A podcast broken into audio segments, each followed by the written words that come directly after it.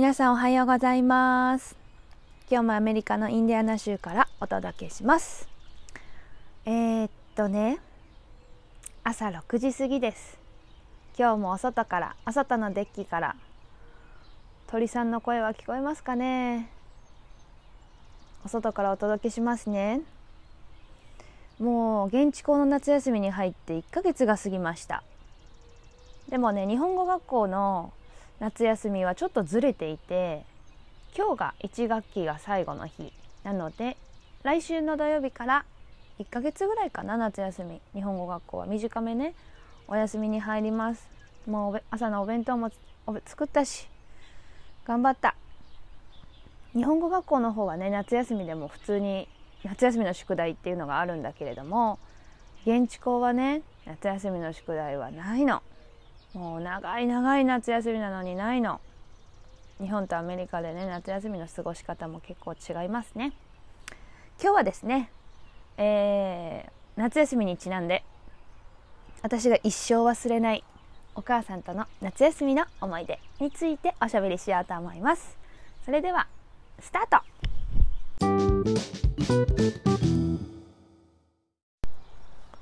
では早速始めていきますね。えー、私が一生忘れないお母さんとの夏休みの思い出。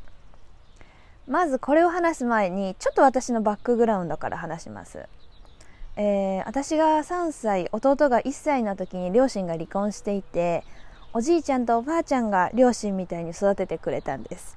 でお母さんはね働きに出てくれてえー、お母さんが働きに行ってる間おじいちゃんとおばあちゃんが両親みたいな感じでもうご飯から何もかも全部面倒を見てくれていました。で何不自由なくねもう愛情いっぱいで育って育ててもらってここまで大きくなったんですけどある夏休みの日に確かあれは私が小学校高学年45年生かな今のここなぐらいだったと思うんだけど夏休みの宿題を家でリビングで弟とやっていてでその時お母さん、うん、お休みだったのか土日だったのかで家にいたんだよね。で普段全然そんなお勉強とか見てないの。見れないよね仕事行ってるし。でおじいちゃんおばあちゃんもそんなお勉強なんてもう見れなくってもう頑張ってやっていくしかなかったんだけど、まあ、塾にも通わせてもらってたんだけど。でそれでリビングで宿題をしてたの弟と。でお母さんお休みだから家にいて多分お母さんも思ったんだろうね。あの夏休みの宿題見てあげなきゃみたいな感じで。で見てもらってたのか？はちょっとよくわからないけれど、まあ、一緒にやっていて算数をやっていたの。絶対忘れないあれは算数だった。算数をやってて問題を解いたのね。そしたら私の回答が違ったと思ってお母さんは。なんとなんとよ。手で私の頭をパーン殴って違うでしょみたいな感じで言ったの。なんだこの人と思って。勉強久しぶりにっていうか見て間違えたら叩くのみたいな感じで。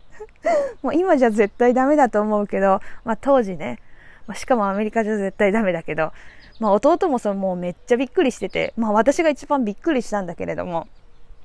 でもねここからが面白いの。面白いのって先に言っちゃいけないね。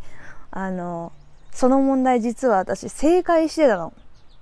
でも、お母さんは間違ってると思ってたのね。で、正解してたってことがお母さん分かって、わーって思ってね、本当にごめんね、本当にごめんねって次は謝ってきたの。もう土下座してきたのね。本当にごめんなさい。叩いてしまってみたいな感じで。もう私が一番びっくりなんだけど、まあそんな感じで、お母さんは私に平謝りしたっていう話。もう弟はもうめっちゃびっくりしててもうその一連の流れに。面白かったな合ってんじゃんと思って。本当に面白かった。もう今でも弟とその話をするぐらいいい思い出。もうあの時はえって思ったけどもう今ではいい思い出で。まあそのことから学んだのはまあ、なんかしちゃう前には必ず自分の意見っていうかそれが合ってるかどうか確かめてから私は殴らないけどちゃんと確かめてからいいよっていうのと万が一やってしまったら子供相手でも誰相手でもちゃんと謝ればいいんだっていうことをそこで学んで私の娘たちにもなんかお母さんだからってまあ間違えることもあるじゃない？そういう時にちゃんと謝ろうと思って。あとは娘たちにもその私がこの一連のエピソードを話してめちゃめちゃ笑ってました。ああ今でも思い出しても笑える。っていう感じです。お母さんが久しぶりに勉強を見てくれたら私が合ってるのに間違ってると思って頭パーン叩いてきてでも合っててごめんなさいって平謝りしてきたっていうちょっと情緒が超面白いお母さんのお話でした。これ伝わるかな？面白さ？私の話し方が変かな？まあそんな感じです。今日も聞いてくれてありがとうございます。今日は日本語学校にね子供たちが行ってからもうお一人様時間が全然なくなるから学校休みになっちゃうからね。と思って今日は私出かけようと思います。束の間のまた土曜の一人時間。これで少しねなくなっちゃうから楽しもうと思います。では皆さんも素敵な週末をまたお会いできることを楽しみにしています。さよなら。